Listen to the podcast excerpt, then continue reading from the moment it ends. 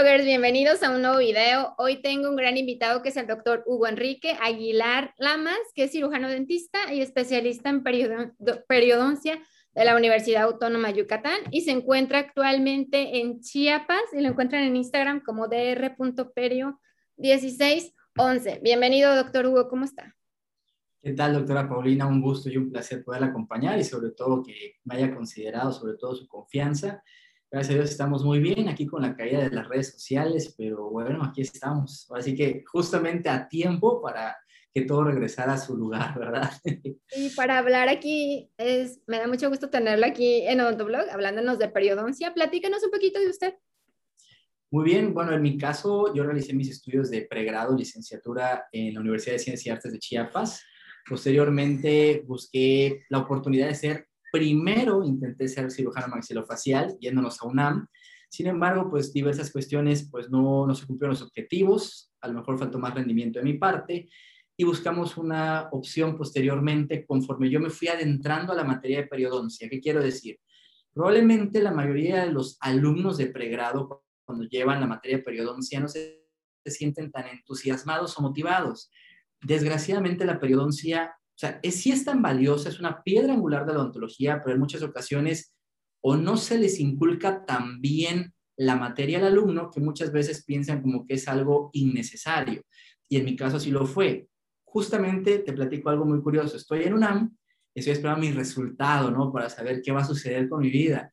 Y de repente a lo lejos, cerca donde está la clínica de, de cirugía maxilofacial, la que es ambulatoria para quitar terceros molares, veo un profesor aquí con su escudo de UNAM, ¿no? Muy orgulloso portándolo, con su alumno, ¿no? Y mencionándole, mira, vamos a hacer levantamiento de piso de seno del maxilar, vamos a colocar injerto óseo tal y pues vamos a hacer este abordaje, ¿no? Y yo dije, ay, pues qué triste, ¿no? O sea, quiero ser cirujano maxilofacial, pero lo impresionante, doctor, es que cuando voltean y veo que hice especialización en periodoncia, fue como un shock. Yo dije, ok, no era sarro, o sea, perio, sarro, sarro, periodoncia, ¿no? Y no, realmente hay tanta vanguardia en la materia que, que es tan bella, créanme, o sea, desde un principio básico y, y noble como lo es la, el enfoque de higiene, me explico, esa parte de prevención de enfermedades bucales, pero posteriormente están las soluciones. Así que lo más bonito que me atrae ahora también es lo quirúrgico, ¿no? Entonces vean que, como que qué tan curioso es esto, ¿no? Tener un enfoque pensando que cirugía maxilofacial es el único cirujano en la odontología, cuando ya hay diferentes doctrinas. Y créanme, muchas veces conozco a cirujanos dentistas generales que hacen muy buena disciplina en cirugía, pero claro, hay que estarse actualizando constantemente.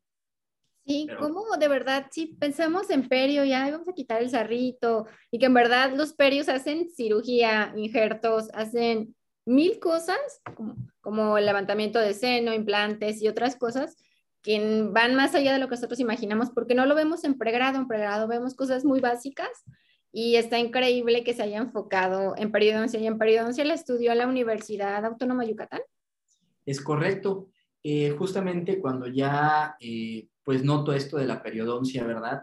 Yo la verdad me, me, sentí un poco desmotivado en, pues de no haber quedado, ¿no? O sea, de haber hecho el intento y todo, ¿no? Entonces, para esa transición, justamente tengo un familiar en médica que estaba en Mérida, perdón, estaba estudiando la, la licenciatura él ahí en la UADI, Autónoma de Yucatán, y él me hizo la invitación, me dijo, bueno, o sea, pues quizás tu casa no va a ser un índice, ¿por qué no presentas acá? Se está abriendo ahorita la convocatoria. Yo así como entre la espalda y la pared, yo decía, bueno, yo quiero irme al centro del país, fue como mi objetivo. Aparte, algo curioso que te voy a platicar acá en Chiapas, la gran mayoría tiene la idea de que, o sea, en, en todo México hay calidad, ¿ok? O sea, eso cabe resaltar, sur, centro y norte. Pero aquí, por ejemplo, en Chiapas tenemos, o teníamos, perdón, la vaga idea de que todo radicaba en el centro y que quien no se fuera al centro quizás no iba a alcanzar una, una meta u objetivo con alto rango, por así decirlo, ¿no? Entonces, yo todavía estaba batallando con ese cambio de idea hasta que yo dije, bueno, probablemente, pues vamos a intentarlo en el sur, pues prácticamente Mérida está hasta el sur del país. Yo dije, pues vamos a buscar esta oportunidad algo que me sirvió mucho y que probablemente para quien nos esté escuchando les pueda servir, eh, siempre que vayan a buscar una especialidad y ya sepan quizás, bueno, una zona, hables en este mi caso mío, sur, Yucatán, busquen al cuerpo docente, o sea, tienen que ver qué maestros van a impartir las clases. Desgraciadamente en ocasiones vamos a encontrar este, escuelas que nos ofertan un aparente programa de calidad, cuando a veces quizás es nada más pagar y pagar, gastar dinero y a lo mejor no nos regresan esa inversión que estamos nosotros costeando. Entonces, en este caso me vi el papel de investigar a mis docentes, tratar de ver su trayectoria. Se me hizo muy atractivo el programa, sobre todo, y lo intentamos. Y gracias a Dios, eh, pues con el primer intento llegamos a, entrar. Y te lo juro, no me puedo quejar. La UADI, podría yo decir, así la chuleo mucho. Es eh, una escuela que me recibió con los brazos abiertos y me dio todas las herramientas para poder salir adelante. O sea, créanme que sí, mi licenciatura aquí en Unicach, ok, me formó en parte, pero sinceramente quien me detona y quien me abre las puertas para todo lo que existe en la odontología, digamos ya de ver algo chiquito, verlo más grande, fue la UAD. Entonces, la verdad, muy bonita escuela. Qué padre, qué padre su historia. Para muchos que creen que nada más es eso y nos aferramos a que sí es eso o nada, y de verdad nos cegamos a ver más opciones que nos pueden también gustar. Sí, claro, por supuesto. Imagínate, o sea, a veces uno tiene un objetivo, ¿verdad? Pero como me dijo mi primo, o sea, mi casa no era ahí, y créeme, o sea, no estoy arrepentido, al contrario, eh, yo sí tuve interacción con maxilofaciales, o sea, sí estuve asistiendo, o sea, fui a cursos, o sea, la idea acá era como enrolarme en el medio y decir, sí me gusta, porque a veces creen, ay, quiero ser máxilo, pero para hacer terceros molares, o sea, es, ok, no, máxilo es ámbito hospitalario y tu cirugía ambulatoria, ¿no? En consultorio privado. Entonces yo sí me involucré y sí me llamaba la atención, pero cuando yo veo que mi pasión es hacerlo en cirugía, o sea, me encanta la cirugía, pero me refiero a consultorio ambulatorio sin relacionarme a, a ámbito hospitalario, yo dije, no, pues periodoncia, o sea, no hay de otra. Sea, necesito ser perio. Y si te soy sincero, lo que más hacía en mi práctica privada siendo cirujano dentista general era limpiezas. Entonces, pues bueno, la sigo, la sigo haciendo y con más delicadeza. Sí, la vida lo trajo al camino que, le correspondía y qué padre, sí, yo creo que todos los que nos están escuchando, que hay muchos estudiantes que, que, nos escuchan y ven estos videos, de verdad vean varias opciones. Si van a salir y quieren alguna especialidad, vayan y vean varias, varias escuelas, visitan varios especialistas que puedan ir a ver lo que hacen para ver si es lo, que a ustedes les gusta, así como que ver ya la clínica y si es lo que les gusta y tener opción A, opción B, opción C, nunca está de más. Pues muchas gracias. Este, hoy nos va a hablar de periodoncia, ¿verdad? Periodontitis especialmente. Claro. Sí, de hecho, la, la idea de hoy es platicarles, o sea, de cierta manera en general, pero lo necesario y conciso, como para que puedan conocer un poquito más de la materia, o sea, cómo ha evolucionado y sobre todo esta enfermedad que la gran mayoría de la población a nivel mundial lo padece y muchos no diagnosticamos. Y el problema es que a veces se tiene ese síndrome cultural, así le vamos a hablar, de que el periodoncista solamente atiende pacientes con mucho sarro y se tiene la errada idea de que tener mucho sarro es igual a periodontitis, ¿no? Entonces, hay pacientes que de plano, cuando ustedes vayan reconociendo estos patrones, que yo se los voy a ir como explicando eh, de manera breve pero concisa, eh, que muchas veces no hay tanto cálculo, lo que sería el, el sarro dental, ¿verdad? Y están enfermos, entonces a veces no basta nada más con lo visual, o sea, hay que conocer eh, parámetros de medida, el sondeo es como el gol estándar en la periodoncia.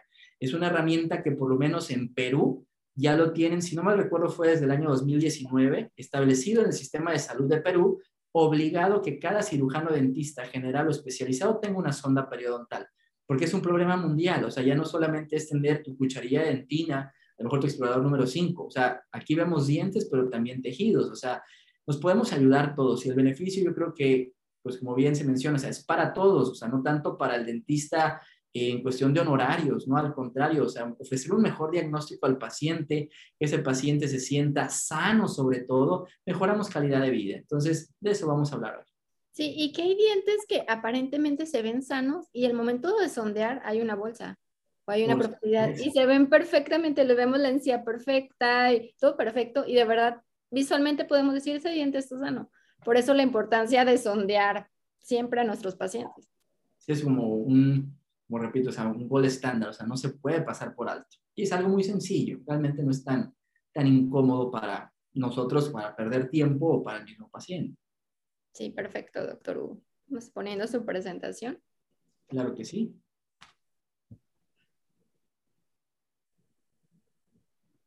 Muy bien.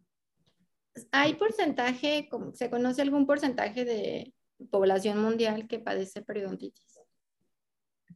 Mira, si yo te hablo por lo menos de los porcentajes, es, es difícil estandarizarlo y te voy a decir por qué. La mayoría de los estudios que habla de periodontitis, cuando habla de prevalencia o incidencia de la enfermedad, es de grupos eh, muy específicos. Ejemplo, la, eh, que sería la, Federación Europea de Periodontología tiene de Europa. Sea, no hay como, o sea, no se ha podido unir lo que es la Academia Americana de Periodontología y la, la, la Federación Europea de Periodoncia, que son las que nos rigen ¿no? en cada, cada lado del mundo como para decir, ah, bueno, juntamos todo y aquí, aquí está este porcentaje como tal. Simplemente, digamos que la vamos a catalogar como la segunda enfermedad a nivel mundial por el cual el paciente llega a perder sus dientes cuando la población adulta suele ser la más afectada o donde se hace más evidente el problema, ¿ok? Entonces, hay, repito, sí hay porcentajes, pero no hay uno que lo pudiéramos catalogar como universal. ¿Sí me explico? Porque hacen falta muchos países que también nos otorguen esta información, ya sea porque se nieguen o a lo mejor esta disciplina de la periodoncia no sea tan vista o no exista tanto especialista en el área que se dedica a la investigación, porque pueden haber clínicos, ¿verdad? Pero si no se reporta, no se puede unir a la evidencia. Entonces, prácticamente lo que vamos a hablar ahorita es, eh, sí de la periodontitis, pero vamos a ir desglosando lo que sería nuestra disciplina denominada periodoncia hay que entender lo que yo mencionaba, o sea, la periodontitis como la periodoncia a veces es un síndrome cultural. Ejemplo, aquí yo pongo que en México tenemos lo que es el mal de ojo. Ese es un síndrome cultural porque no es una enfermedad médica, o sea, no es como que estuviera plasmado en la literatura. Simplemente se habla del mal de ojo, ¿no? Es que, oye, pasa a los niños, oye, pásale un huevo para quitar el mal de ojo. Por eso está incómodo. O sea, a veces uno, ¿verdad?, apropia ese síndrome y pensamos que el hacerlo nos va a dar una solución cuando a lo mejor el niño estaba insolado, no había comido sus horas, no sé, hay muchas cosas más, ¿verdad? Y en la periodontitis, por ejemplo, tenemos estos rubros. Sea, muchas veces se piensa de que es una enfermedad que solamente afecta a quienes tienen muchísimo sarro en la boca. No, no es cierto. O sea, hay muchas cuestiones, tanto genéticas, tanto del individuo, que sería como el huésped, hasta como el mismo microbio. Es decir, vamos a pensarlo así, doctora. Nosotros somos pacientes que no nos estamos cepillando, en el mismo rango, comemos la misma comida, pero nos vamos a distinguir en qué? Primero en el sexo, ¿ok? Las pacientes que son damas, ¿verdad? A los varones, hay diferencias. ¿En qué sentido? No solamente en la cuestión de, eh, del género, ¿no? Sino más bien en las cuestiones hormonales. Probablemente una dama, cuando se encuentre tomando anticonceptivos orales, se encuentre menstruando, menopausia o inclusive en el embarazo, tenga mayor flujo sanguíneo por tantos cambios hormonales, entre otros factores, que pudieran hacerla más susceptible a inflamarse teniendo la misma mala higiene que un varón. ¿Sí me explico? Entonces, ¿a qué voy? Muchas veces no es el sarro el desencadenante de la enfermedad, son factor, factores locales, sistémicos y sí genéticos, porque cuando yo voy a hablar al respecto de los microbios, Imagínese un paciente fumador activo de 20 cigarros o más diarios, no va, a tener, no va a tener la misma calidad de microbios que un paciente que a lo mejor nunca ha probado el cigarro, ni como pasivo. Entonces, hay muchos factores que modifican al huésped. También se ha entendido que muchas veces, ah, ok, tienes periodontitis, ve con el perio, te la va a quitar. Oye, la periodontitis no es reversible, porque ya perdiste hueso. Aunque la encía la tengas en su lugar en una periodontitis, ya perdiste hueso. Y mucho ojo, la recesión gingival no es sinónimo de, periodontitis. Una recesión gingival sin tener periodontitis la puedes presentar como traumatizándote, escoger mal tu cepillo dental, siendo abrasivo, energético, mucha fuerza y presión, conllevas a la migración de la encía, pero no tienes periodontitis, ¿ok? Entonces hay que ir diferenciando. También recordar, no solo a los adultos les afecta, que si es la población más susceptible, ok, sí, pero no. Existe, por ejemplo, periodontitis en niños, sí existe, pero porque es en menor incidencia, porque por lo regular le da a los pacientes que obtienen algún síndrome. Por ejemplo, el síndrome de Papillon Lefebvre, que son los niños que desde tempranas edades empiezan a tener problemas en su epitelio, en la piel en general, y la encía tiene piel. Entonces, si se les está descamando mucho la piel con solamente frotarlo, imagínense ustedes la encía, también va a tener un problema. Entonces, a veces se habla también, bueno, los niños no pueden tener periodontitis, ok, sí se puede, pero por lo regular se asocia a síndromes. Pacientes eh, jóvenes, niños eh, que no tengan síndromes porque a lo mejor no son tan susceptibles y siempre se quedan en gingivitis, la calidad de su encía. Y de eso vamos a irlo desglosando. No es la misma la encía de un niño que de un adulto, ni en grosor, ni en consistencia, ni en colágeno, o sea, cambia mucho. Digamos que están mejor protegidos los niños que los adultos. Entonces, vamos a seguir con esto. Pero entonces, volviendo a la periodontitis, no tiene cura, pero sí se puede detener, ¿no? Se puede detener y se puede tratar para que no avance. Y de hecho, e, ese es un, un buen comentario. Yo diría sabio comentario porque entender que a pesar de que no podemos hacerla reversible como una gingivitis, es decir, gingivitis, inflamación de la gingiva, de la encía. ¿Qué sucede? Hay suciedad que conllevó a una inflamación. Para no decir SAR, ¿ok? Vamos a hablar desde la placa, ¿no? Entonces, ¿qué sucede? Encía inflamada. El paciente se cepilla mejor, acude a un dentista, se higieniza la boca muy bien profesionalmente. Adiós gingivitis, adiós inflamación de la encía. Eso sí es reversible. La periodontitis es al revés. Se soluciona todo el problema inflamatorio, porque también hay inflamación en la encía y en el periodonto, pero ya perdiste hueso, no se está regenerando. Por eso se considera irreversible, pero sí es tratable y controlable.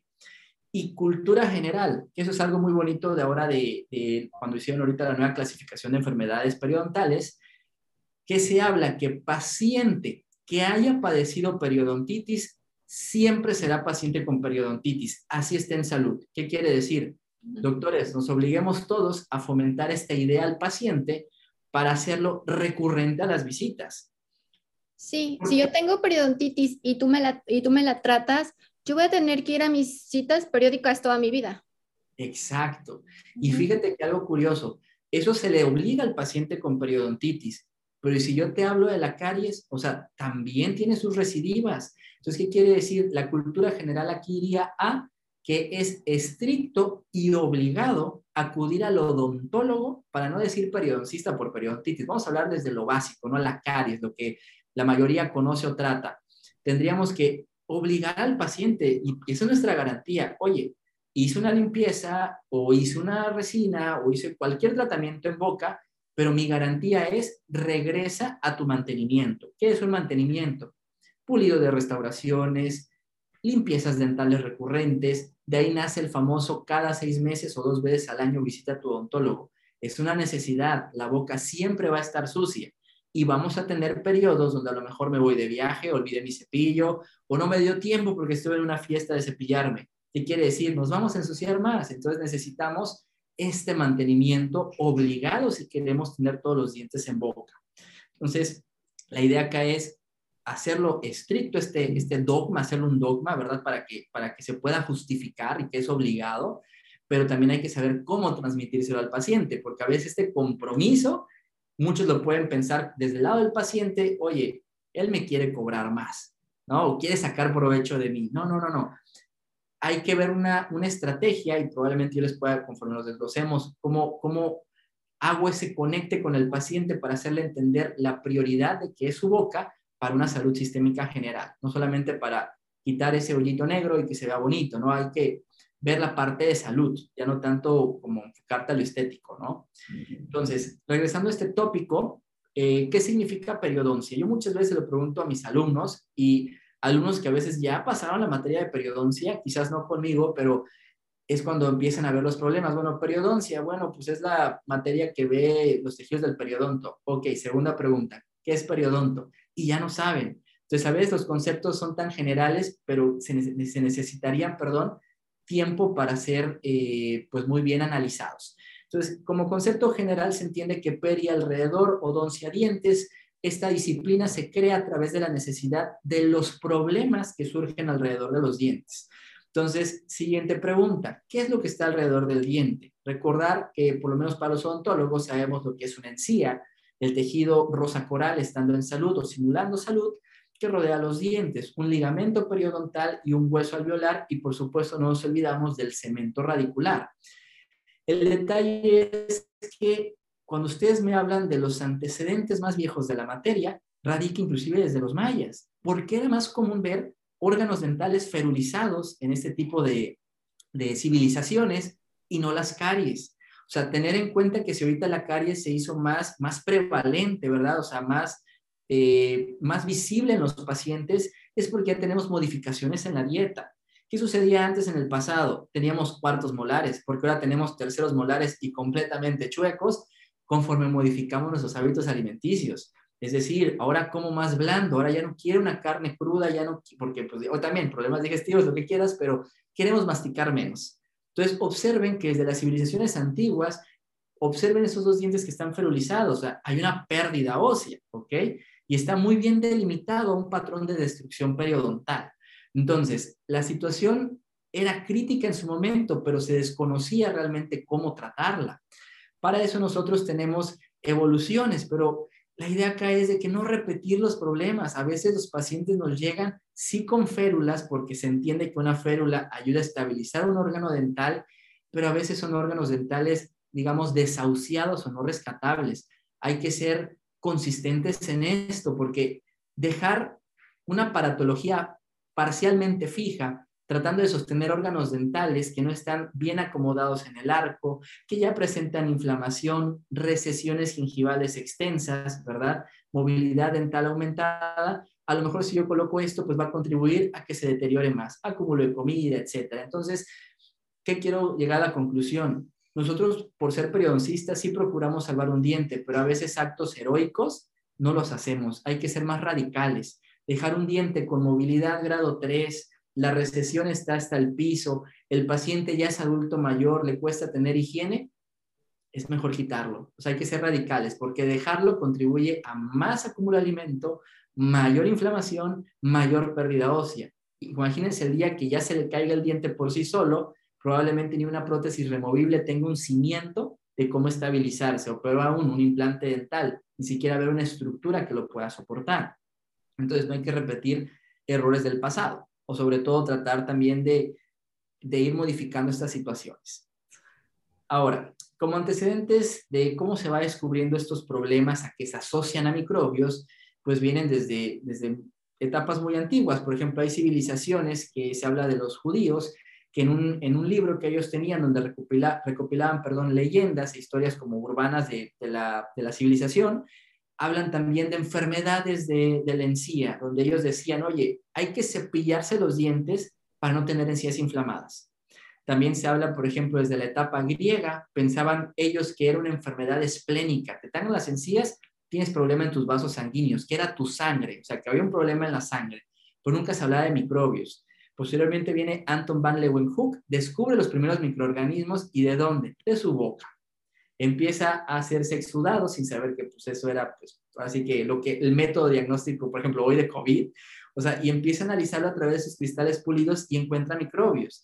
Entonces, ¿a qué voy? Empieza a notar que hay algo vivo dentro de la boca y que eso pudiera ocasionar las enfermedades. Hay algo muy bonito acá, cómo se va desenrolando. Yo a veces veo esta imagen y me podía preguntar, bueno, ¿eso aguadito gelatinoso qué es? Hay que actualizarnos en conceptos y ahí les va.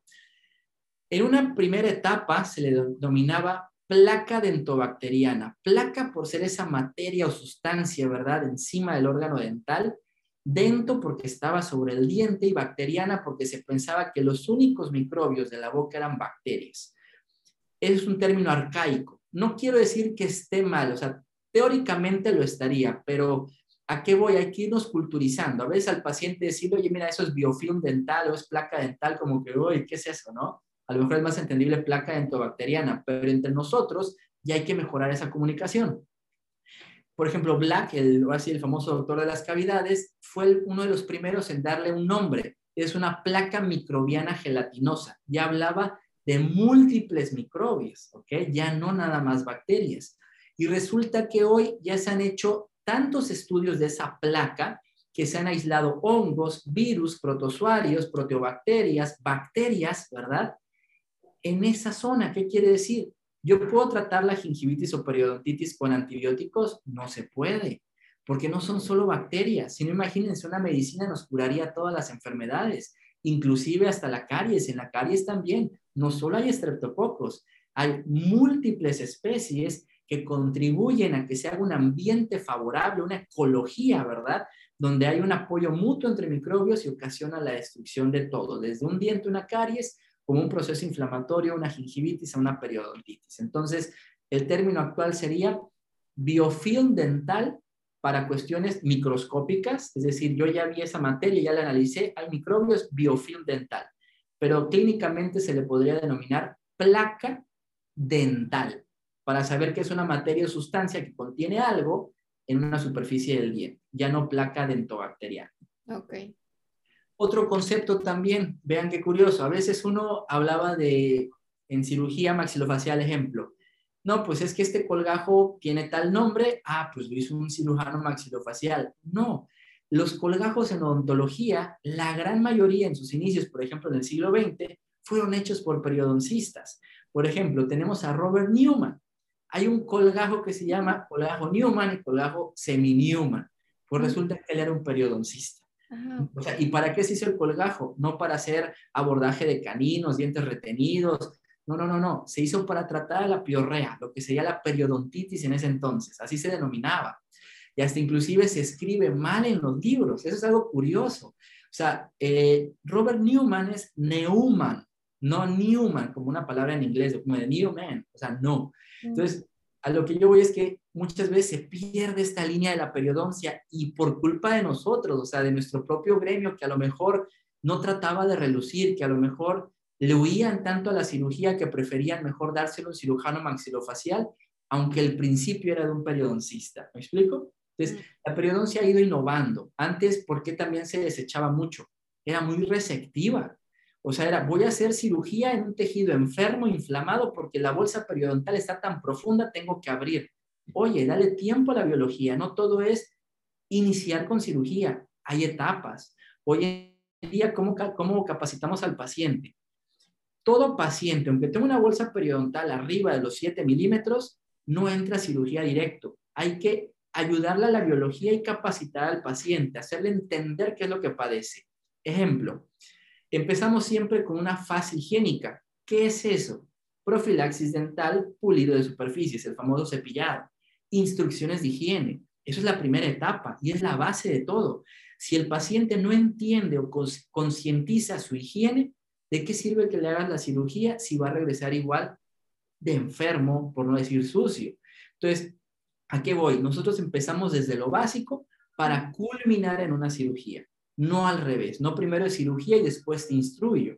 Entonces, así es como hemos ido modificando la periodoncia, desde la conciencia de tratar una enfermedad, pero sobre todo cómo prevenirla. Recordar las palabras del doctor Agustín Cerón, por si a lo mejor tuvo la fortuna de conocerlo. Él es un endoperiodonista, él es de UNAM, él es eh, o fue el director de la ADM. Él mencionaba, por ejemplo, que un doctor no es quien cura enfermedades, sino quien le enseña al paciente a no enfermarse. O sea, yo creo que es una, una, frase muy, muy hipotética donde podemos tomarle mucho, ¿verdad? Y llevarlo a la práctica. No es lo preventivo más que atender la, la enfermedad en sí. Sí, es cierto. Exacto, doctora. O sea, realmente imagínese que le traten una enfermedad, pero no le digan cómo volverla a prevenir. O sea, regresar al ciclo. Sí.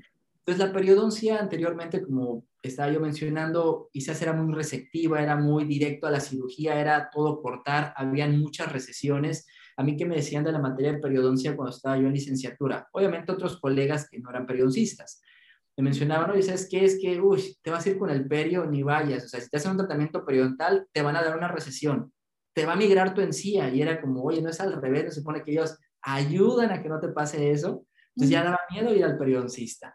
Entonces, ahora en el siglo XXI sí, la periodoncia se ha actualizado tanto, se ha unido tanto también a la implantología por la necesidad de, suplir un órgano dental y que cumple una función, sobre todo funcional, no tanto lo estético. Eso yo siempre lo dejo en un segundo término. O sea, sí vas a poder tener y, y mostrar un diente bonito mientras sea posible, pero la idea es que funcione, porque ¿de qué sirve sonreír si no los puedes usar, verdad?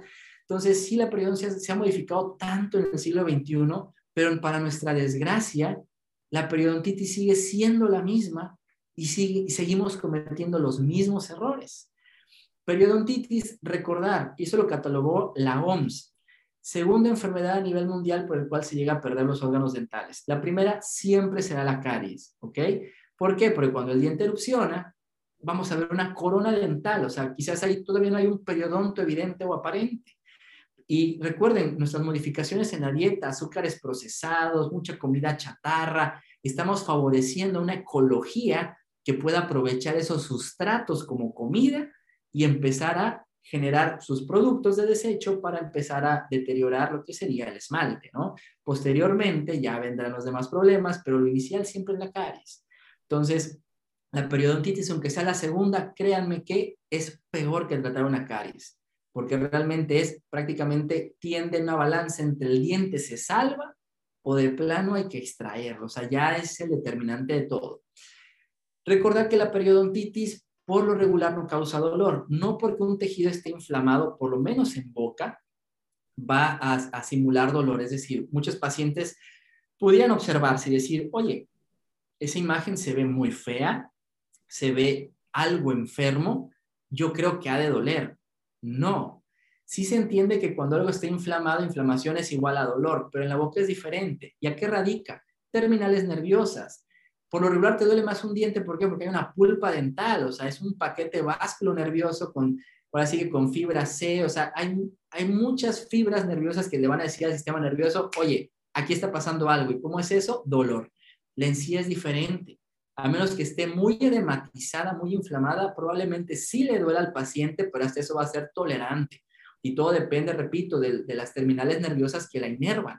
Entonces, en la encía es más sublime todo por desgracia, pero agraciadamente. Desgracia para nosotros porque no es un método diagnóstico del dolor, pero eh, la contraria sería de que, pues bueno, no duelen, no van a acudir con nosotros. Eso sería como el, miedo, ¿no? O sea, tener una enfermedad y no saber que la padeces. Una enfermedad silenciosa. Eso me gustó. Es una enfermedad silenciosa y en la gran mayoría. No sé si le ha pasado, doctor, a usted, por ejemplo, que el paciente llega con usted y le, usted le puede preguntar, bueno, ok, la anamnesis. Eh, ¿Le sangran las encías? Sí, pero creo que es porque me cepillo muy fuerte. O sea, no. Sangrar las encías. No es normal. Sean rosas, eso es enfermedad. Como yo digo al paciente, oye, si yo sudara sangre, me voy derechito al mejor médico a que me cure. Pero si me sangran las encías, eso no es salud. sí, lo ven como normal. Lo normal, y yo, ¿cómo claro, o sea, normal es cero, es que no te sangre las encías.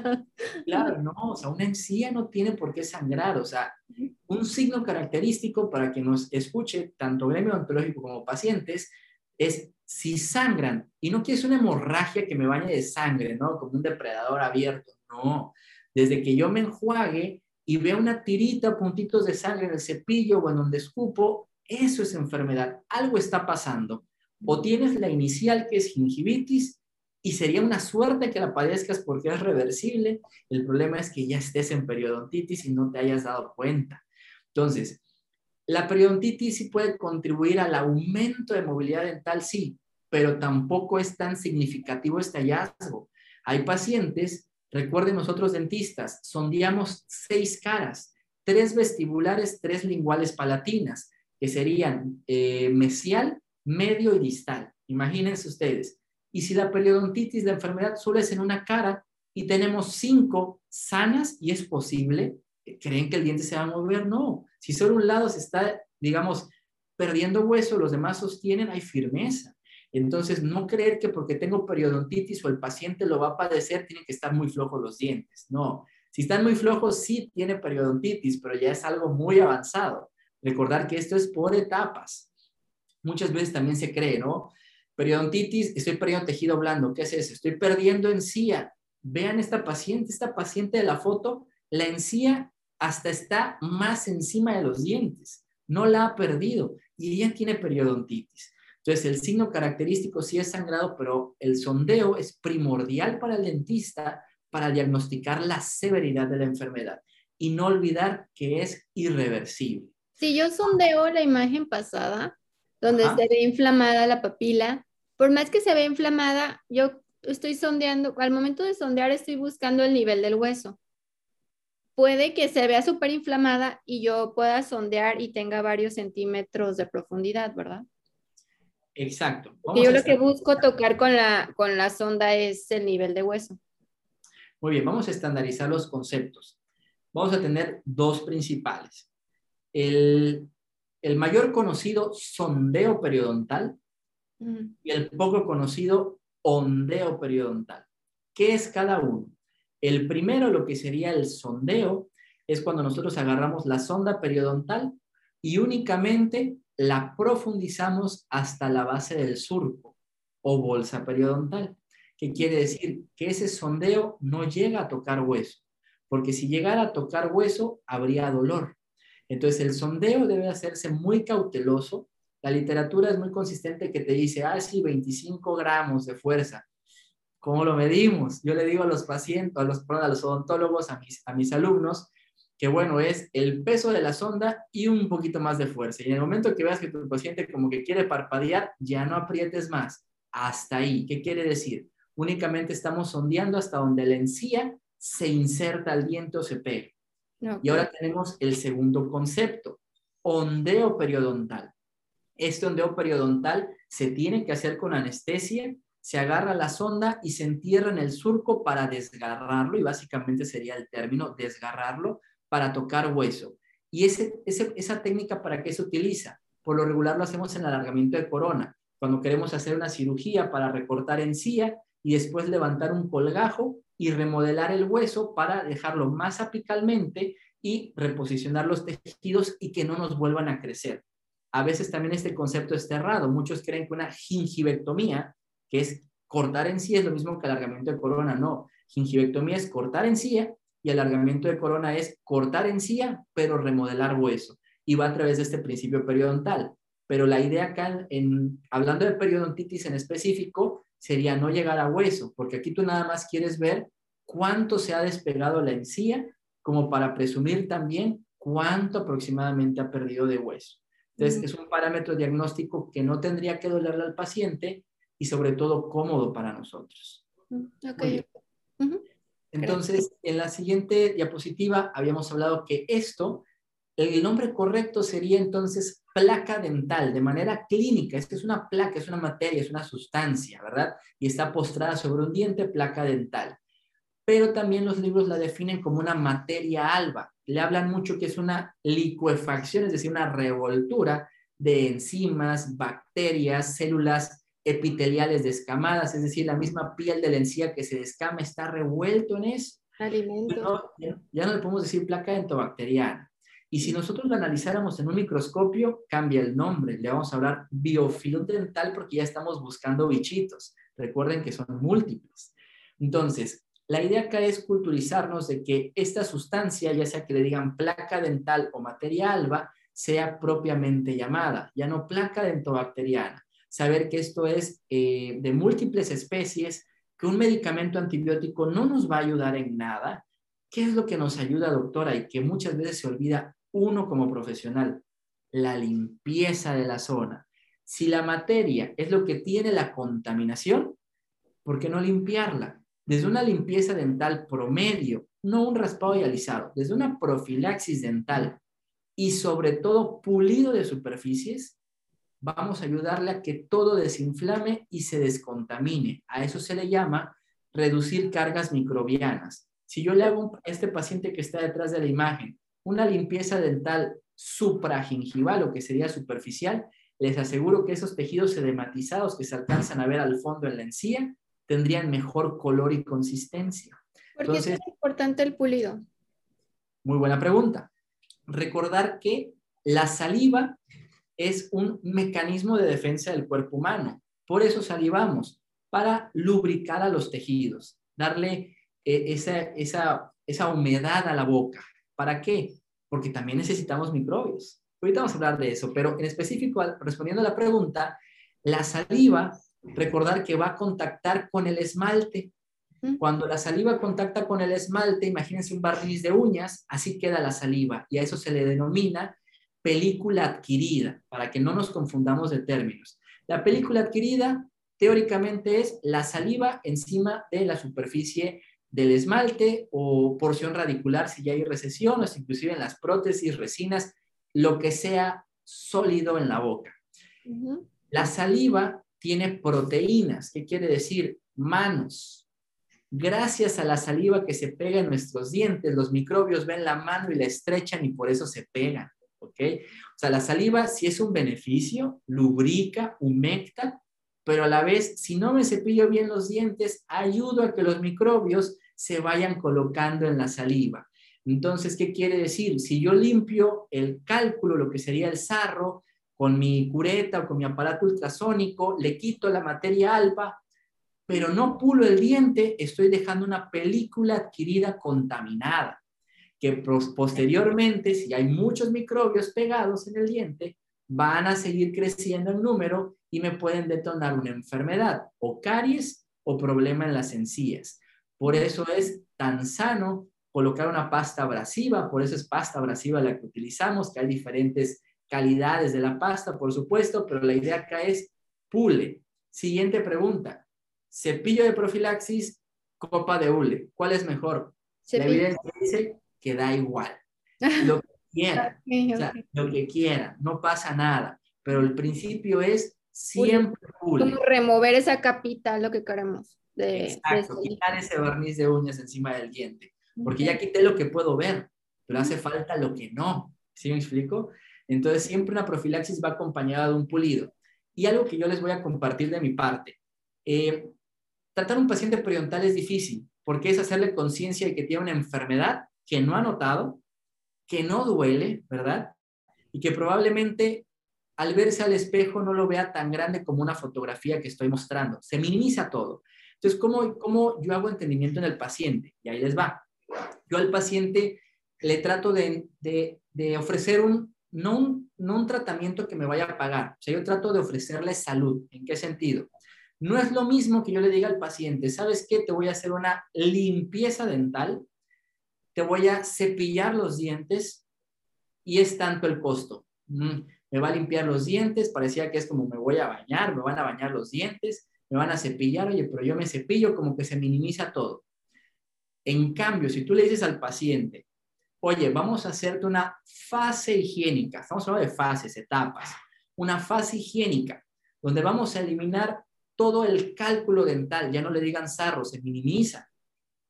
Todo el cálculo dental que tiene contenido de microorganismos y al terminar de remover el cálculo dental, vamos a hacerte un pulido de superficies, el cepillado dental, lo que sería una pieza de baja y un cepillo. Pero ya cambia, se hace más sofisticado. ¿Me explico? Entonces, hacemos un pulido de superficies, ¿ok? Y algo que yo también suelo aplicar, bueno, aplicamos un antiséptico en tus encías. Esto realmente no, no es obligado, pero también si lo quieres ver desde un aspecto psicológico salud, de salud, ayuda. A Agarrar un gel de clorexidina, lo frotas levemente en la encía y listo. No quiere decir que eso le va a ayudar más a que no lo pongas, pero si se lo ofreces a un paciente siempre va a estar más agradecido. Entonces nosotros prácticamente también trabajamos con la psicología del paciente. Y colocar flúor también es bueno, ¿no? ¿Dónde, perdón? Colocar flúor también. Exacto, flúor. Y eso es muy bueno para cuando tienes también exposiciones radiculares y el paciente tiene también hipersensibilidad dental. Recordar que los mejores agentes para remineralizar obviamente va a ser el flúor y también se habla que el nitrato de potasio para inhibir problemas de dolor asociado a sensibilidad dental. Entonces, el flúor también es necesario. Entonces, imagínense ustedes cómo, cómo pueden armar este, o sea, ese tipo de speech al paciente, desde hablarle fase higiénica, pulir de superficies, aplicación de flúor, a que le digas, te voy a limpiar tus dientes, te los voy a cepillar y sí, te pongo el flúor. Es como que mm, se minimizó todo. A veces esta psicología nos ayuda mucho. Entonces, prácticamente ya vimos que el entendimiento nosotros se lo vamos a traspasar al paciente, porque él es el ignorante, sin ofender. Es una palabra muy, muy genérica, ¿no? O sea, el que es ignorante es el paciente, pero nosotros somos los capacitadores, vamos a enseñarle para que no sea ignorante y sea una persona más consciente de lo que padece. Sí, yo, les uso, mucho la cámara intraoral y la pantalla así como que, mira, ve aquí está inflamadito, porque ellos realmente no lo notan. Y viéndolo en grande, como que, ah, sí es cierto, mira, aquí hay plaquita. O si le pones un indicador de placa, mira, todo lo que se pintó es, es placa y comida que no te estás quitando, bacterias, como que hacer lo que ellos vean, ah, ok, esos están mis dientes y no me había dado cuenta. Como que, o a lo mejor una foto, como se dice, tomar una foto y ponerla en una pantallita o en un iPad para que el paciente pueda ver en Zoom cómo está la materia alba y el sarro en sus dientes, ¿no? Sí, claro. De hecho, fíjate que es algo muy curioso. Obviamente muchos toman a la fotografía dental, por ejemplo, a como que, ah, bueno, es que yo no soy fotógrafo, ¿para qué? Me quita tiempo. O sea, sí, pero hay muchas herramientas de imagenología que podemos ocupar y mencionaste una muy importante, cámara intraoral. O sea, quizás no necesitamos tener ni la cámara más avanzada, ¿verdad? Ni quizás la cámara intraoral más avanzada. La idea es mostrar una imagen que magnifique el problema. Y eso va desde tener un celular promedio, ¿verdad? O sea, y agarrar y tomarle una foto. Si no tengo cámara intraoral o cámara profesional, agarra tu celular. Ya la gran mayoría, si tiene WhatsApp, tiene cámara. Entonces. Tienen buena cámara los celulares. Sí, o sea, y con eso mostrarle al paciente y decirle, mira, ¿cómo estás? Obsérvate y entender tu problema. Y si también lo ves desde un aspecto legal, para nosotros nos ayuda. Es un justificante de que si hacemos un tratamiento, ¿verdad? Es porque había un problema. Y eso es algo muy, muy importante que pase de ser percibido. O sea, yo justamente hace un tiempo tuve un conocido mío, amigo mío, que por no haber tomado una foto ya le querían dar un problema. ¿Por qué? Porque eran unos pacientes que se dedicaban a, a extorsionar a dentistas, ¿me explico? Entonces, imagínate cómo desde no haber tenido una fotografía ya querían solicitarle dinero que porque había solicitado, este, afectado la psicología del paciente y sabes qué había hecho el paciente, había quitado un agrandamiento gingival pequeño en un diente donde tenía la encía inflamada. Imagínate que porque ahora se miraba muy largo, cuando era un diente estaba enfermo alrededor. Entonces, algo chusco, pero es un caso que se dio acá en, en Chiapas y es unos, unos pacientes que son extranjeros. De hecho, la, la paciente que hacía este tipo de movimientos era una rusa. Curiosamente, porque siempre que llegaba a atenderse por un problema en boca, trataba de buscar cómo sacarle más dinero al odontólogo. Y como nadie fotografiaba en ese entonces, dime cómo justificas, ¿verdad? Que antes había algo. Entonces, se volvió un problema. Gracias a Dios pasó, pero se solucionó. Pero es algo, algo grave. Nos Nuestras armas de protección legal. Sí, por supuesto, es un requisito. Entonces, eh, recordar otra vez el biofilm dental, conglomerado de microorganismos, esto es microscopía, pero debe ser entendido que no solamente va a ser bacterias, es virus, hongos, protozoarios, protobacterias, hay múltiples especies. A veces, como habíamos visto en la fotografía anterior, sí se ve notorio que hay suciedad encima de los dientes y una encía muy inflamada. Pero observen esta imagen. A veces no basta el color de la encía, ¿verdad? Y a veces el sangrado no es tan notorio. Ejemplo, esta imagen. Paciente que fuma. ¿Qué pasa con el paciente fumador? Si un paciente está fumando y por lo regular se considera ya activo de más de 10 cigarros diarios, el calor que genera el vapor del cigarro es combustión, es calor, reseca los tejidos. Por eso los pacientes fumadores cuando vean sus encías se van a ver pálidas, aparentemente sanas, cuando realmente están enfermas, pero como no hay tanta sangre porque se está resecando el tejido, ni siquiera el cepillado, ¿verdad? Van a tener un sangrado notorio, un sangrado espontáneo, ¿no? Entonces hay que ir estandarizando al paciente, sabiendo qué factores sistémicos tiene, qué hábitos tiene el paciente que pudieran modificar la situación en boca y sobre todo explorar. Vean, ahí estoy traccionando ligeramente el surco, vean cómo se ve verdoso en la porción de la corona anatómica y sobre todo se ve un cálculo subgingival, o sea, era un paciente que tenía problemas de manera interna, por mencionar subgingivalmente. Entonces, es válido empezar a analizarlo, porque si este paciente que ya tiene aparatología ortodóntica, que es paciente que fuma y no se le está diagnosticando la enfermedad periodontal, uy, cuando quiten los brackets, te aseguro dientes flojos, por lo menos los que ya tenían este problema de manera interna, ¿no? Entonces, siempre hay que indagar y el mejor instrumento es la sonda. Algo curioso, salió un artículo ahorita publicado 2021 en el mes pasado, donde se habla, oye, tengo tres tipos de sonda, ¿cuál le incomoda menos al paciente? Tenemos la sonda Carolina del Norte, que mide 15 milímetros de longitud. Esa yo le recomendaría a todo el gremio odontológico, es la mejor. Más común, ¿no? ¿Mande? Es la más, es la más usada, la más común. Eso, es la más usada y la más común. Tenemos la metálica y la que se creó para implantes. La de plástico. Es color amarillo, las de plástico. Entonces, de esas dos, ¿cuál duele menos? La de plástico. Pero ¿cuál es más costosa? La de plástico. O sea, hay que ver, ¿no? O sea, cómo podernos nosotros también economizar, pero también darle una comodidad al paciente.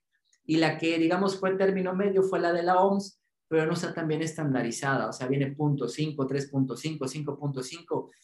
Punto 5, yo cuando hablo de fracciones no sé matemáticas, bye, me pierdo. Entonces mejor prefiero números enteros, ¿no? Entonces hay que ver también eso, ¿no? Cómo escoger nuestro instrumento. Entonces, si el paciente que viene así, seguro es periodontitis. O sea, ya vemos demasiado cálculo, mucha inflamación, sabemos que no hay soporte y que si nosotros limpiáramos esta boca, probablemente todos los dientes van a estar flojos, por supuesto. Pero recordar, no siempre que vemos un paciente por no tener cálculo quiere decir que no está enfermo. O sea, hay que aprender a diagnosticarlo. Cuando nosotros pasamos de diapositiva y hacemos un close-off, por ejemplo, o sea, nótese cómo las porciones del esmalte son las más limpias y las porciones radiculares de la raíz son más sucias. ¿A qué se da esto? El esmalte es un cristal y el cristal es liso. El cemento es rugoso. Si yo ya perdí encía y ya mostré raíz y no tengo buena higiene, se me va a ensuciar más rápido la raíz a comparación del esmalte. ¿Y qué tengo yo cerca de la raíz? La encía. Entonces, los pacientes que tienen una enfermedad periodontal como en este tipo, ¿por qué pierden más encía en vez de presentar caries? Ah, porque, ok, ya entendí que voy a tener más sucia ahora la raíz a comparación del esmalte, que ahí voy a tener mayor contaminación y el crecimiento de microbios va a ser más a favor para la enfermedad de las encías, porque de microbios hay microbios. El famoso estreptococo, ok, sí, se habla de la caries, pero cuando hablamos de la enfermedad periodontal hay múltiples especies que contribuyen, especies porfiro, porfiromonas, prebotelas, o sea, hay demasiados bichos que si empiezan a crecer en número, ya no crecen los estreptococos. Por eso o si tienes mucha caries, no tienes ni gingivitis ni periodontitis y si viceversa. Si ya tienes la periodontitis así, dime cuántas caries ven ustedes en los dientes. ¿No? Todo depende de la competencia, o sea, qué bicho crece más rápido que otro. Todo depende de ocupar un espacio, pero recordar, o sea, este paciente tiene más suciedad de la raíz porque es rugosa. No es como un esmalte que es un cristalizo. En la, en la raíz encontramos solo dentina. Cemento. Y dentina. Y dentina, exactamente. Y una pregunta muy, muy, muy sabia que me hicieron hace tiempo, doctor, ¿por qué no todos los que tienen la raíz expuesta tienen hipersensibilidad dental? Ah, ok, es que hay de grosor a grosor. En la encía, por ejemplo, tenemos diferentes consistencias. Voy a regresar algunas imágenes para notar esta encía. Esta encía, nótenla, es una encía gruesa. Se ve un graneado con forma de cáscara de naranja, se ve consistente. ¿ok? Entonces también hay de calidades de encía. La encía que se vea muy fina, muy lisa, muy pegada al diente y que se transparenta prácticamente, probablemente es una encía que se va a inflamar más rápido, que va a migrar más rápido a comparación de una encía muy gruesa, por decir fuerte, ¿no? Y cuando hablamos ahora del el grosor de las raíces, también hay de grosor a grosor. Hay pacientes que el cemento de la raíz es más grueso, aunque sean micras, pero es más grueso a comparación de otros. Hay otros que el cemento es tan delgado y aparte es abrasivo al cepillado que ya se llevó el cemento. Aparece la dentina, la dentina tiene poros, por ende cuando toman un líquido frío se mete a, todo eh, a toda la parte de la dentina, perdón, llega al nervio, bueno, a la pulpa dental, para no decirlo tan coloquial, y pues ya empieza el problema de destemplado. Entonces, también depende, cada paciente es un individuo muy particular y debe ser meticulosamente analizado. La sensibilidad radicular tiene que ver con la cantidad de cemento que queda en la raíz. Exacto. ¿Cuánto cemento te queda? El problema es si te quitas el cemento que ya estaba expuesto, que ya no tiene la encía encima, imagínate una recesión, que de acá para acá es la raíz expuesta. Si ya te lo quitaste, no se vuelve a formar cemento, ya tienes la dentina expuesta. Para que el cemento se forme, tendrías tú que hacer una cirugía regenerativa donde reposicionas a la encía a su lugar y le colocas diferentes biomateriales como para querer regenerar un periodonto. Pero es otra cuestión diferente, ¿no? Estás hablando ya de, otros avances, pero teóricamente es de cuánto cemento te queda para saber también qué tan susceptible vas a ser para la hipersensibilidad dental. Y es cierto, los microtúbulos que tiene la dentina hacen que los líquidos, o sea, puedan pasar Exactamente. Las terminaciones nerviosas que están en esos microtúbulos de, la pulpa dental, pues son los que causan con lo frío y lo caliente. Sí, claro. Y algo que, por ejemplo, no, no se habla mucho, Cuando ustedes, por ejemplo, eh, llevaron la materia de operatoria dental, que es donde vemos cavidades y todo, ahí me decían, oye, haces tu cavidad y sí hay que poner clorexidina, pero la idea era, pon clorexidina porque hay microbios y hay que descontaminar, pero no te decían otro principio básico de ello, pero ya te explico. Segunda parte, el grabado no era selectivo, era un grabado total. Entonces tú hacías tu cavidad, ya sea que le pusieras clorexidina o no, pero siempre agarrabas el ácido grabador y lo rellenabas. El ácido grabador que hacía resecaba la dentina, los túbulos dentinarios los hacía más, más amplios y también había... proteíniza. Sí. Exacto. Entonces, ¿qué sucedía? La humedad que también había interna se quitaba, se eliminaba.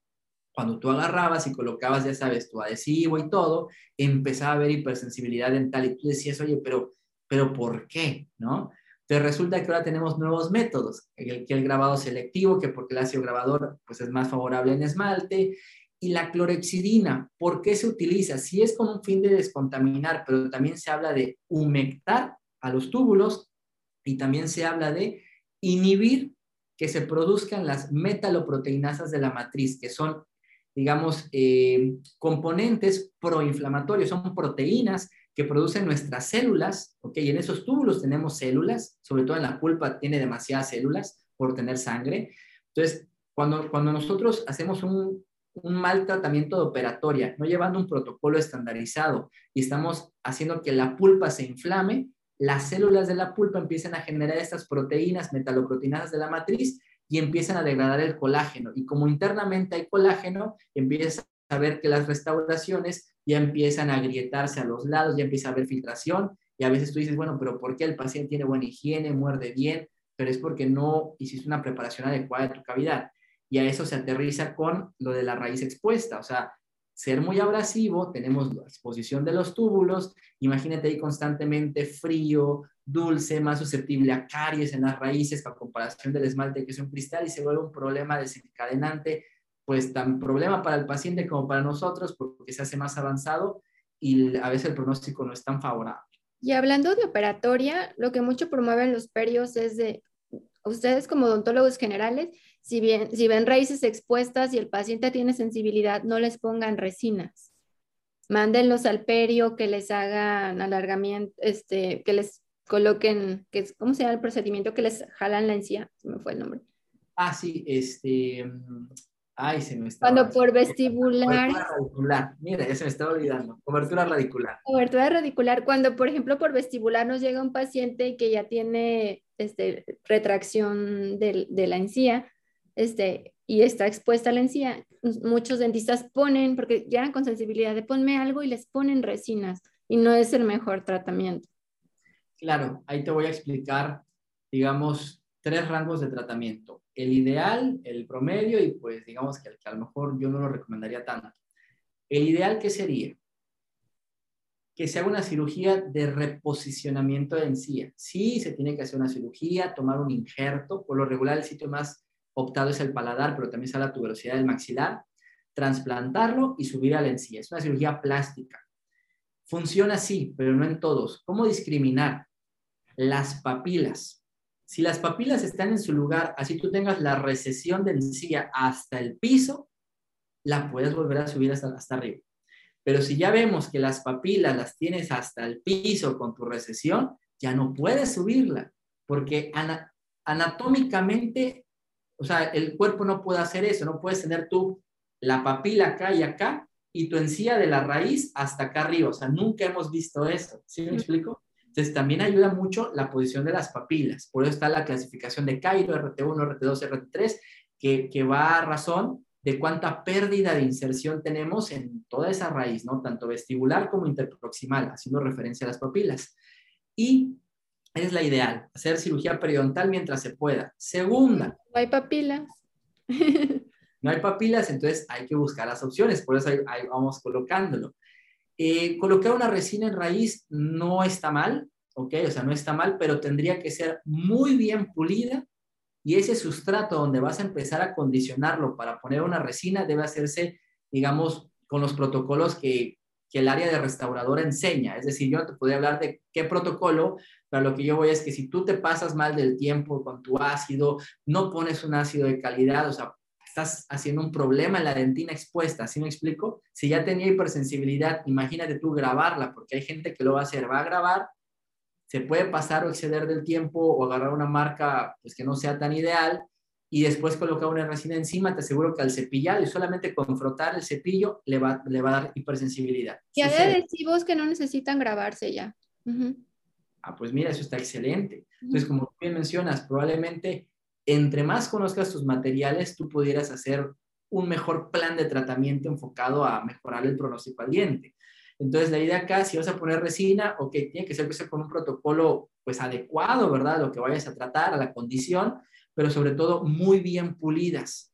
Y yo esa opción la dejaría solo si el paciente no pretende costear una cirugía, que obviamente no va a ser igual a colocar una resina en cuestión de horario, o sobre todo que le tenga pavor o miedo a la cirugía. Todos le vamos a tener miedo y pavor, pero realmente que el paciente psicológicamente no vaya a tolerar una cirugía, que los hay.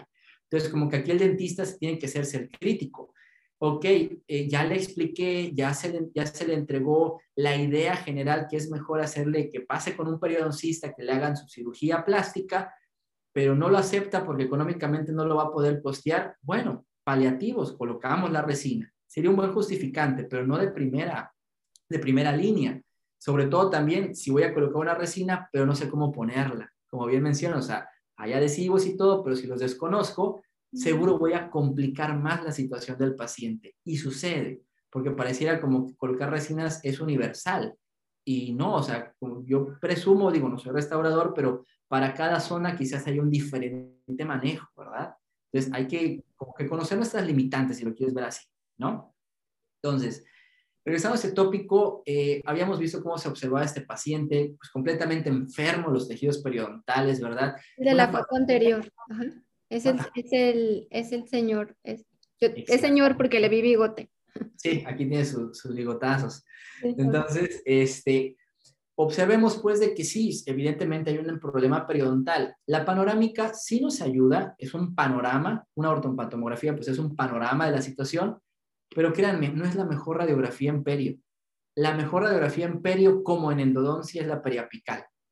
Distorsión de panorámica. En general, maxilar 27%, mandibular 25%. ¿Qué quiere decir? Que hay una distribución muy amplia y que las medidas probablemente no son reproducibles a lo clínico. Una periapical se distorsiona del 5 al 8%. ¿Qué quiere decir? Que si voy a hacer una endodoncia, prefiero tomar una periapical a una panorámica. Si voy a tratar la enfermedad periodontal, pues necesito ver más a fondo y prefiero una periapical antes de una panorámica. ¿Ok? Entonces, cuando nosotros analizamos este paciente, por ejemplo, ya iba enfocado a implantes, porque ya eran dientes y quiero que se observe, o sea, realmente están sostenidos por el cálculo. El cálculo, pues es el sarro, es la férula, es una piedra que está sosteniendo a los dientes. Prácticamente si yo le quito ese cálculo, esa férula, son dientes flojos, dientes que al primer mordisco, como teclas de piano flojas, se caen.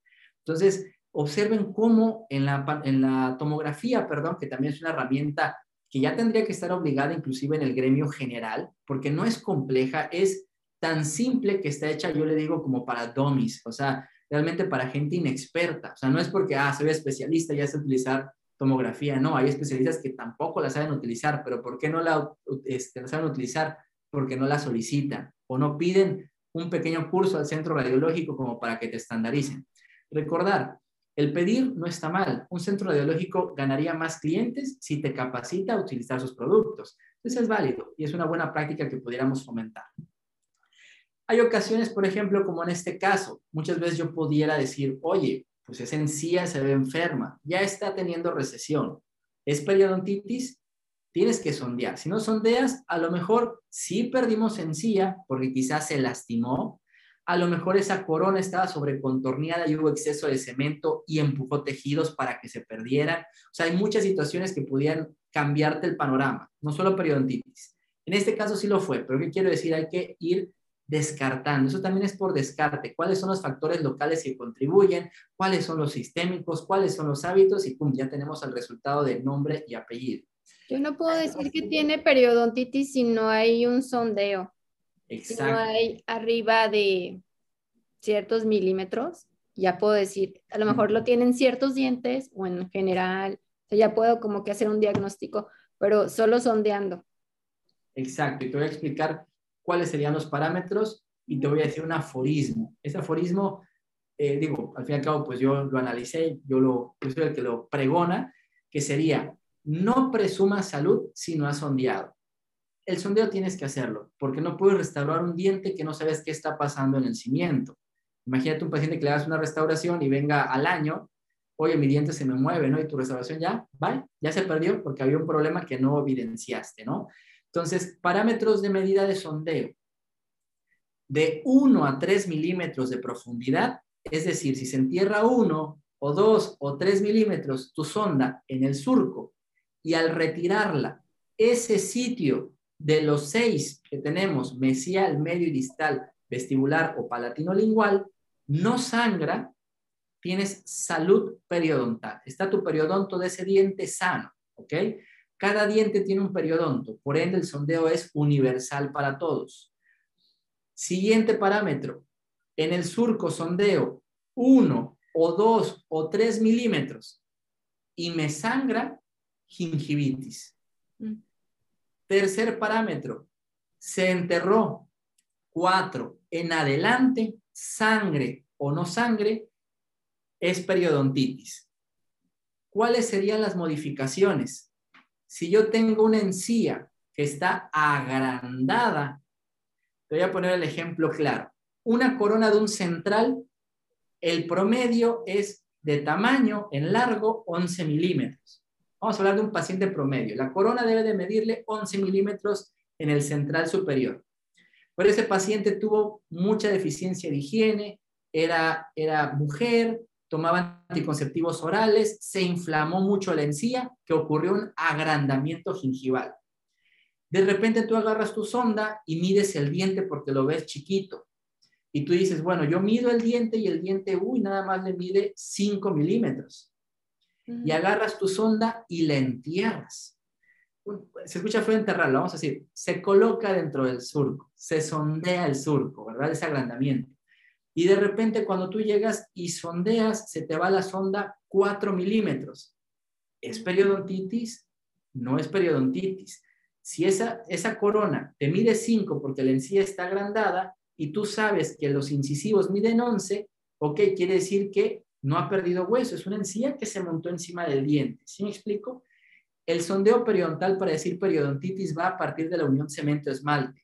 Si a partir de la unión cemento-esmalte se te enterró 4 milímetros o más, ya es periodontitis. Pero si tienes una encía por encima del diente que lo cubre casi todo porque está muy inflamada y agrandada, no es periodontitis, a lo mejor es una gingivitis donde la encía empezó a inflamarse tanto y empezó a crecer y casi, casi, a decir, como que fueran eh, raíces de árbol, ¿verdad? Empezar a tapar a todo el diente. O sea, a veces puede tornarse algo complejo el diagnóstico, pero la idea es saber cuántos milímetros debe de enterrarse en el surco para saber salud, gingivitis o periodontitis, pero saber también dónde estoy midiendo. La encía, ok, estaba en su lugar, unión cemento-esmalte, ¿no? Ah, 4 milímetros, si es periodontitis, pero la encía me creció 3 milímetros, probablemente es una gingivitis con agrandamiento gingival. A lo mejor es un poco complejo, vamos a, a tratar de lo esquematizando conforme vayamos avanzando. Por ejemplo, esta paciente se hizo el sondeo y los dos dientes eh, frontales, los dos centrales, pues sí, había periodontitis de moderada a severa. Entonces, cuando nosotros hacemos una cirugía, recordar que primero pasamos etapas, fase higiénica, vamos a hacer tu profilaxis, tu cepillado dental, instruirte tu higiene, decirte cómo hacerlo, cuándo, dónde y por qué. Y después de eso, un raspado y alisado, y terminando el raspado y alisado, pasamos a la cirugía. Sea, no es de lleno. Mira qué tanto tiempo nos llevamos. Son varios procesos para que esta encía que está inflamada desinflame y se reposicione por sí sola, para que cuando yo haga la cirugía sea predecible y no le cause una consecuencia de aumentar la recesión gingival que está presente. Quiero que observen cómo estas coronas, por ejemplo, en lo que sería en el diente 22, el incisivo eh, lateral superior izquierdo, tiene una, una lesión cervical, es decir, tiene una fracción. Obviamente ahí va a contribuir a que exista acúmulo de alimentos. Si nos vamos a los dientes frontales, por ejemplo, nótese cómo el metal de las prótesis metal porcelana ya han pigmentado ese, esa porción radicular. Por supuesto, ahí hay contaminación, hubo extravasación del cemento con el que colocaron y cementaron las, las coronas, hay cálculo dental, vean cómo sí se ve la suciedad en las raíces y cómo el patrón de destrucción es diferente. O sea, no porque se vea muy similar u homólogo en un inicio, digamos que el hueso se pierde igual. No, o sea, a veces es bastante discrepante y depende en dónde hubo más acúmulo e impactación de alimento, crecimiento microbiano, como para que se haga este problema más evidente. Recordar, si se hacen las cirugías, se le instruye al paciente que mejor higiene y todo, pero hay consecuencias. Ya cuando tu hueso está hasta el piso y la encía estaba inflamada, al desinflamarse se desinfla, se retrae. La periodontitis causa esta consecuencia. Y aparte también hay que ser conscientes que las prótesis no estaban de lo mejor, digamos, colocadas. También hay que invitar al paciente que no un factor local contribuya a que vuelva a acumular alimentos. Hay que ofrecerle que cambie las prótesis y así las acabe de pagar. O sea, ni modo, si están mal colocadas, hay que procurar que tus dientes se mantengan todavía en boca. Algo que decía el doctor Raúl Café, Café es un tremendo periodoncista que radicaba este, en Estados Unidos, que pues ya falleció. Él mencionaba, el diente quiere vivir. Y es muy cierto, o sea, hay que ayudarle a respirar, ¿no? y también nosotros al hacer prótesis, tener en cuenta y respetar los tejidos periodontales.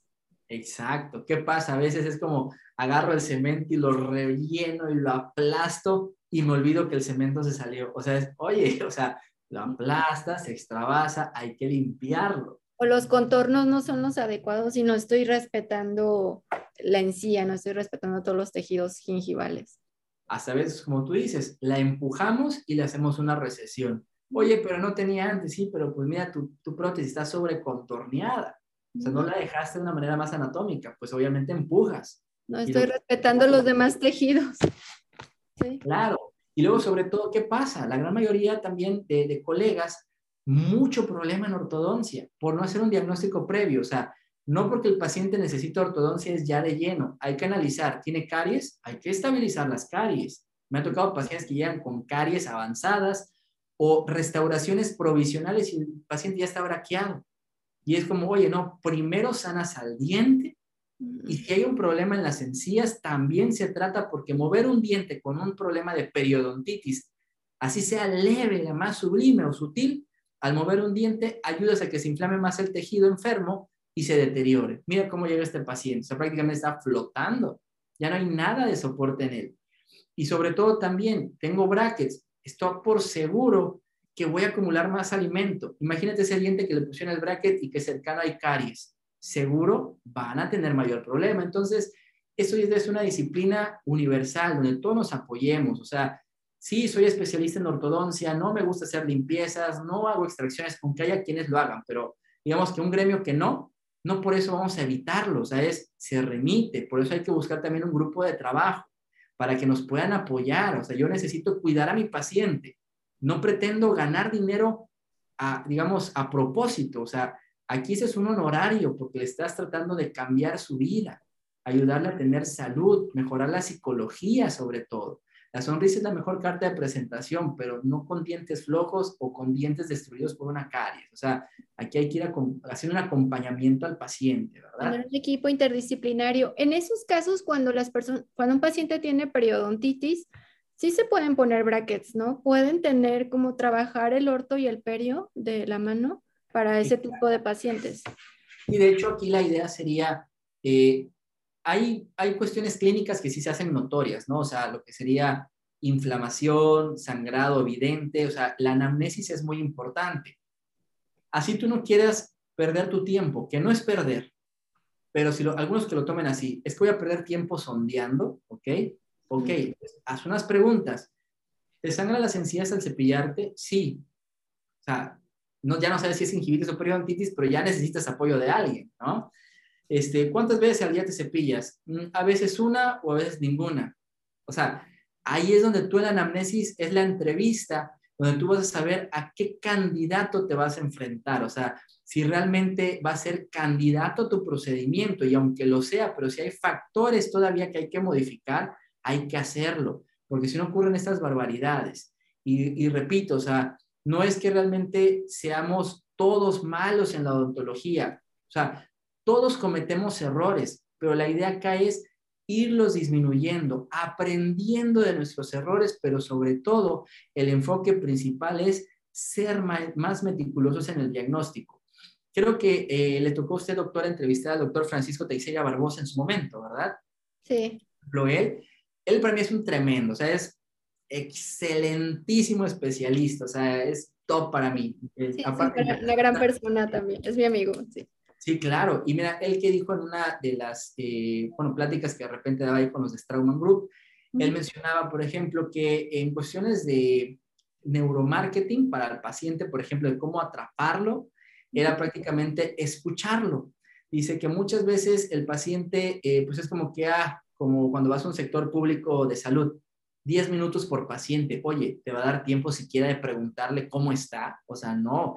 Si el paciente no lo escuchas y no le das el tiempo suficiente, si no mal recuerdo, creo que él hablaba de media hora, una hora de escucharlo, o sea, de platicar si estás en unidad dental, o sea, de, de hacerle el acompañamiento y que se sienta cálido contigo, probablemente ni te lo ganes. Y aunque te lo ganes, le va a doler pagarte, porque va a ser como que, ay, sí, ya me quitaron mis caries y es tanto, o sea, a que él piense, oye, me quitaron un problema de la boca, voy a poder morder mejor, voy a verme bien, o sea, eso ayuda, entonces hay que dedicarle tiempo al paciente. Yo te voy a ser sincero, mi consulta de primera vez me llevo de una hora a una hora y media. ¿Y de qué depende el tiempo? ¿Qué tanto quiera profundizarse el paciente? Porque obviamente entre más severo necesito que me escuche como yo escucharlo, para que vayamos haciendo esta relación. Ya los tratamientos son prácticos porque ya tú trabajas, conoces lo que haces, sabes tus tiempos, pero la consulta sí es, ¿ok?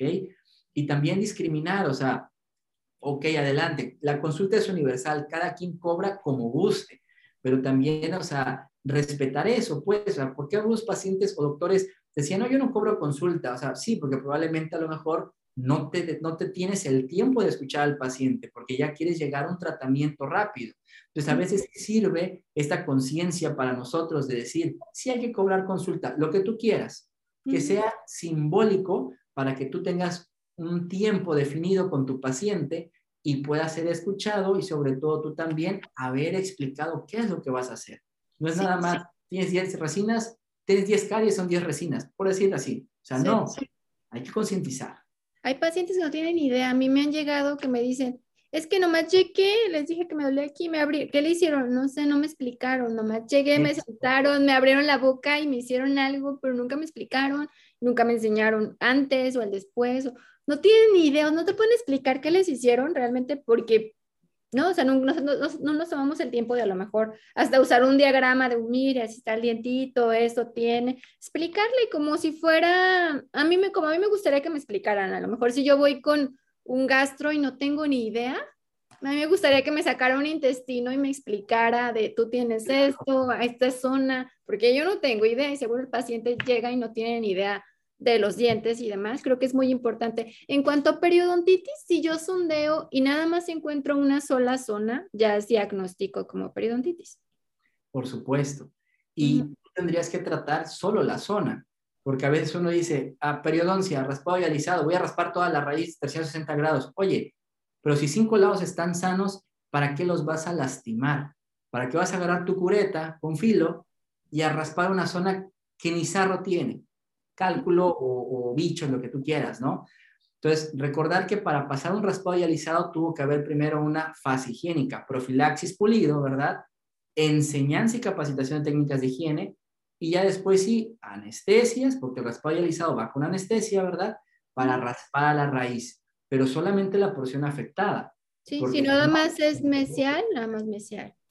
claro, por supuesto. O sea, a veces es tan, tan cómoda la periodoncia. A mí me gusta mucho, por ejemplo, cuando llegan pacientes conmigo y que ellos me dijeron, ah, me remitieron con usted porque usted vencías y el doctor pasado me dijo que si me sangraban usted era el, el especialista. Ok, vemos una boca que se ve sana hasta cierto punto y cuando tú sondeas de repente diagnosticas periodontitis leve, o sea, ya estaba perdiendo hueso. Si no hubiese sido diagnosticado por ese odontólogo general, que fue primordial para llegar a mí, porque el, paciente no dice, los periodoncistas existen, no, ellos van en sí, no, o sea, ellos van a ir con el dentista. Entonces, gracias a este dentista, se previno una enfermedad de mayor severidad. Probablemente esas pacientes, y me ha llegado algo curioso. Yo no sé cómo, cómo sea en la cuestión odontológica general, pero por lo menos en periodoncia, el mayor gremio de pacientes que llega conmigo son mujeres. Son mujeres. Y en menor proporción, ya sea por miedo, a lo mejor los hombres. pero fíjate esto, pacientes que me llegan de 18 años, que sí llegaron, no por dolor, es que me sangran las encías y pues me dijeron que usted lo ve eso me lo puede tratar, pero ya le diagnostiqué periodontitis, ya le ayudé a que a sus 25, 30 años todo esté en orden, la encía esté en su lugar, esté sana, no migrada. Imagínate que a temprana edad no te diagnostiquen la enfermedad y para tus 25 años te veas así como en la fotografía. O sea, eso está pésimo, ¿me explico? ¿Por qué? Porque te va a afectar psicológicamente, fuera de, de la masticación y lo que tú quieras, ¿no? Porque pues ahí lo que vas a comer alimentos, seguro se te van a empacar, se te van a incrustar, son huecos, ¿me explico? Entonces hay que ser más meticuloso en la higiene. Pero imagínate esa parte psicológica, vas a una entrevista de trabajo, sonríes, ¿cómo le haces? O sea, afecta en muchas cosas esto. Entonces hay que, como quieras, hacer conciencia global. Concientizar, porque nos ven muchos estudiantes y nos ven muchos odontólogos generales. Concientizar desde que son estudiantes, ah, porque muchos pacientes pasan por muchas manos antes de ser diagnosticados. Y hace poco tuve una plática con una periodoncista, que es la doctora Liz, y ella nos hablaba de sondaje periodontal y nos explicaba de eso, de poner una sonda, cargar una sonda en el kit de exploración y que a lo mejor al principio se nos hacía complicado, pero después con la práctica lo vamos a hacer rapidísimo y anotar en nuestra historia dónde nos dio un sondaje arriba de tres y anotarlo en nuestra historia. Lo mejor no tener el periodontograma, que sería lo ideal, pero a lo mejor nada más al que yo localicé, pero hacerlo de rutina y dice, cuando más practiquen entre más pacientes, lo van a hacer más rápido y se les va a hacer como que en lo que revisaron y hicieron conteo de caries y todo, sondean rápido y ya se dan cuenta de si el paciente tiene algún problema. Así de rápido, en la primera consulta, yo claro, ya creo que todos tenemos que hacerlo y tener nuestra sonda y nuestro kit de exploración. Por supuesto, porque es un, es un hábito, como tú dices, o sea, que se necesita práctica, pero si no lo haces, obvio, la, vez, la primera vez que lo quieres hacer te va a quitar tiempo, pero la idea acá es que lo agarres de rutina, eh, haces un tiempo ya más óptimo, si lo quieres ver así, pero también te concientiza que también estás invirtiendo tiempo, vas a necesitar un honorario para que también quienes ya no cobren, ahora cobren, y no está mal eso, ¿sí? Explico lo que quieran, pero así nos vamos culturizando todos, el paciente a que fue una va a decir, oye, te voy a pagar una consulta porque me quedé una hora de mi tiempo contigo, me hizo algo en las encías, no sé qué es, pero me hizo algo en las encías, me mostró la cámara intraoral, o sea, mira qué tantas herramientas podemos tener para que el paciente diga, estoy agradecido, este es tu honorario, ¿me explico? A que sea a la inversa. Entonces, nos ayuda mucho, o sea, no esto no es perder tiempo, es involucrarse en el tema y sobre todo que el paciente pues se sienta agradecido de lo que hacemos. Yo creo que también eso ayuda mucho a que el paciente regrese o se atienda en general, desde lo simple a lo complejo. Y hay una nueva clasificación de la periodontitis, ¿verdad? Sí, exacto. De hecho, ya se le denomina, eh, bueno, clasificación de enfermedades periodontales y condiciones y también perimplantarias porque ya se involucra, o sea, ok, el implante dental como tal un periodonto no tiene, pero tiene tejidos que lo rodean, un hueso, una encía, ¿no? Entonces, eh, nace a través de esta necesidad de que todos los clínicos en su momento trabajaban no de manera empírica, o sea, hay muchos clínicos que trabajaban sí con literatura y sustento, ¿verdad? Literario, pero a veces no era suficiente para emitir un diagnóstico. Ejemplo, yo a veces te pudiera poner a cinco colegas y no quiere decir que ellos estén mal, era difícil diagnosticarlo. Y yo mostrarles esto y decirle, oye, ¿es periodontitis crónica o agresiva? Clasificación del 99, la pasada, la, bueno, no la pasada, la, intermedia, porque hubo una antes más vieja. Mm. Muchos me decían, mm, ok, son incisivos centrales, no hay mucho cálculo, está teniendo recesiones y los demás se ven bien, periodontitis agresiva, porque esa le da más a los incisivos y a primeros molares y casi no hay sarro en ellos. Ok. Y el otro me hubiera contestado, mmm, yo diría que es periodontitis crónica porque la paciente dice que no fue tan rápido y que le tomó, un ejemplo, cinco años en desarrollarse. Entonces, ya no teníamos un criterio, bueno, o es agresiva o es crónica, ¿qué hacemos? ¿No? Y los enfoques de tratamiento eran diferentes. La agresiva era tenle miedo, porque si no lo tratas, va a perder todo ya de manera inmediata. Y la crónica es hazlo pasivo, porque como es crónica, va más lento. Entonces, ese era un error diagnóstico. Hoy la periodontitis, por ende, hoy por hoy, será llamada periodontitis, ya ni agresiva ni crónica, es periodontitis. Y el diagnóstico se va a hacer en lo que sería grados, como cuando se catalogaba el cáncer, o sea, grado 1, 2, 3, 4, me explico, ya como que le íbamos dando qué tan avanzada está y sobre todo también las fases, o sea, qué tanta velocidad de, destrucción va a tener esta, este, este paciente, por ejemplo. Es una clasificación compleja y te soy sincero, es muy compleja que hasta clínicos ya de renombre sí la están tratando de utilizar, pero no creas que ya es como algo demasiado sencillo. O sea, como todo, salió en el 2017, se hace evidente en 2018, tenemos apenas pocos años de, un uso eh, más o menos estandarizado más en las escuelas, porque créeme que la mayoría de los clínicos a lo mejor ya no se toman tanto el tiempo de, de analizarla a detalle o implementarlo. Me explico, es complejo, pero ¿a qué voy? Que conforme vayan avanzando los años y desde la licenciatura se les enseñe la clasificación, pero que haya una comprensión de esto, probablemente podamos mejorar el diagnóstico y así no seamos periodoncistas, pero decir, uy, esto ya se ve un poco avanzado, yo lo catalogaría como en un grado tal, uno, dos o tres o cuatro.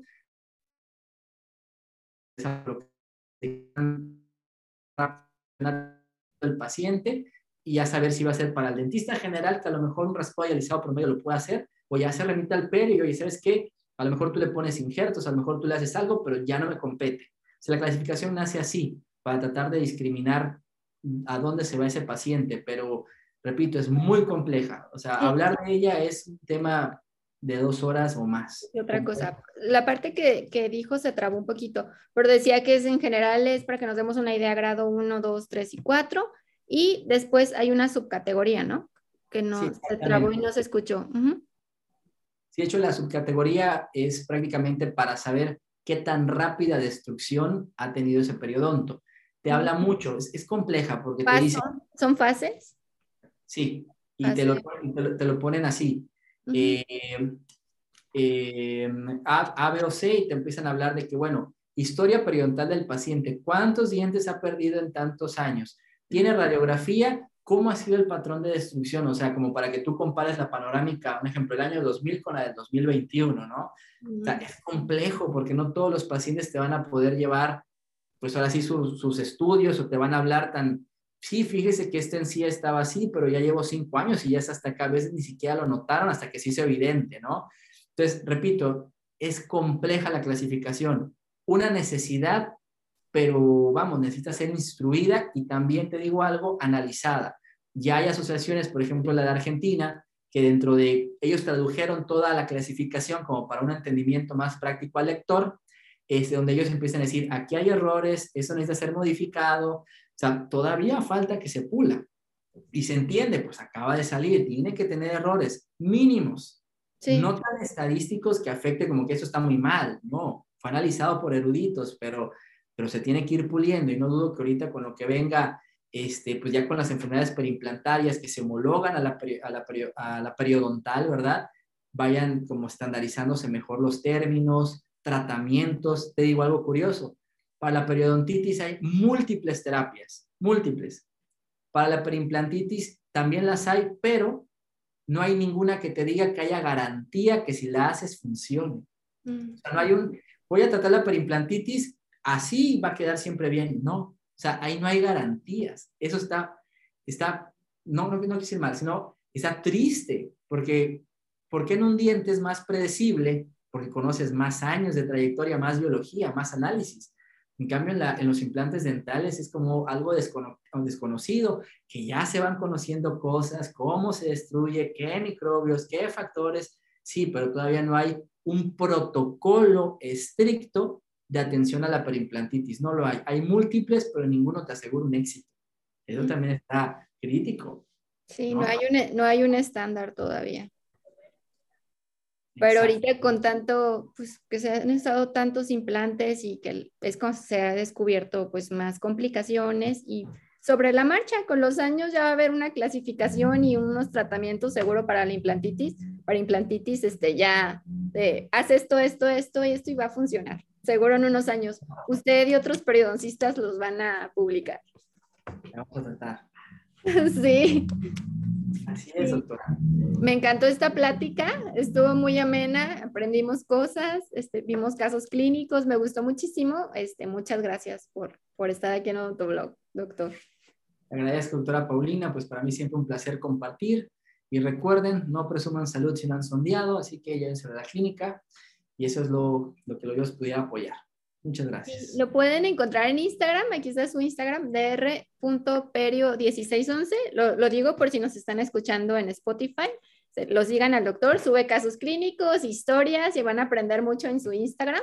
Ya ahorita ya ya con la caída de Facebook ya está arriba, ya lo pueden, ya pueden ver todas sus fotos y sus casos clínicos. Agradezco mucho su tiempo, este, todos sus conocimientos que nos trajo aquí y es bienvenido Don Tobolo cuando quiera hablar de cualquier tema, doctor. excelente, ¿eh? y esperemos que sí, vamos a estar en contacto seguro. Un, un abrazo hasta Chiapas, doctor Hugo, que esté muy bien y gracias por todo. Suscríbanse aquí al canal y sígalo en Instagram. Instagram es la única red social que tiene profesional, ¿verdad? Sí, es correcto. Ok, síganlo en dr.perio1611 y nos vemos hasta un próximo video. Adiós.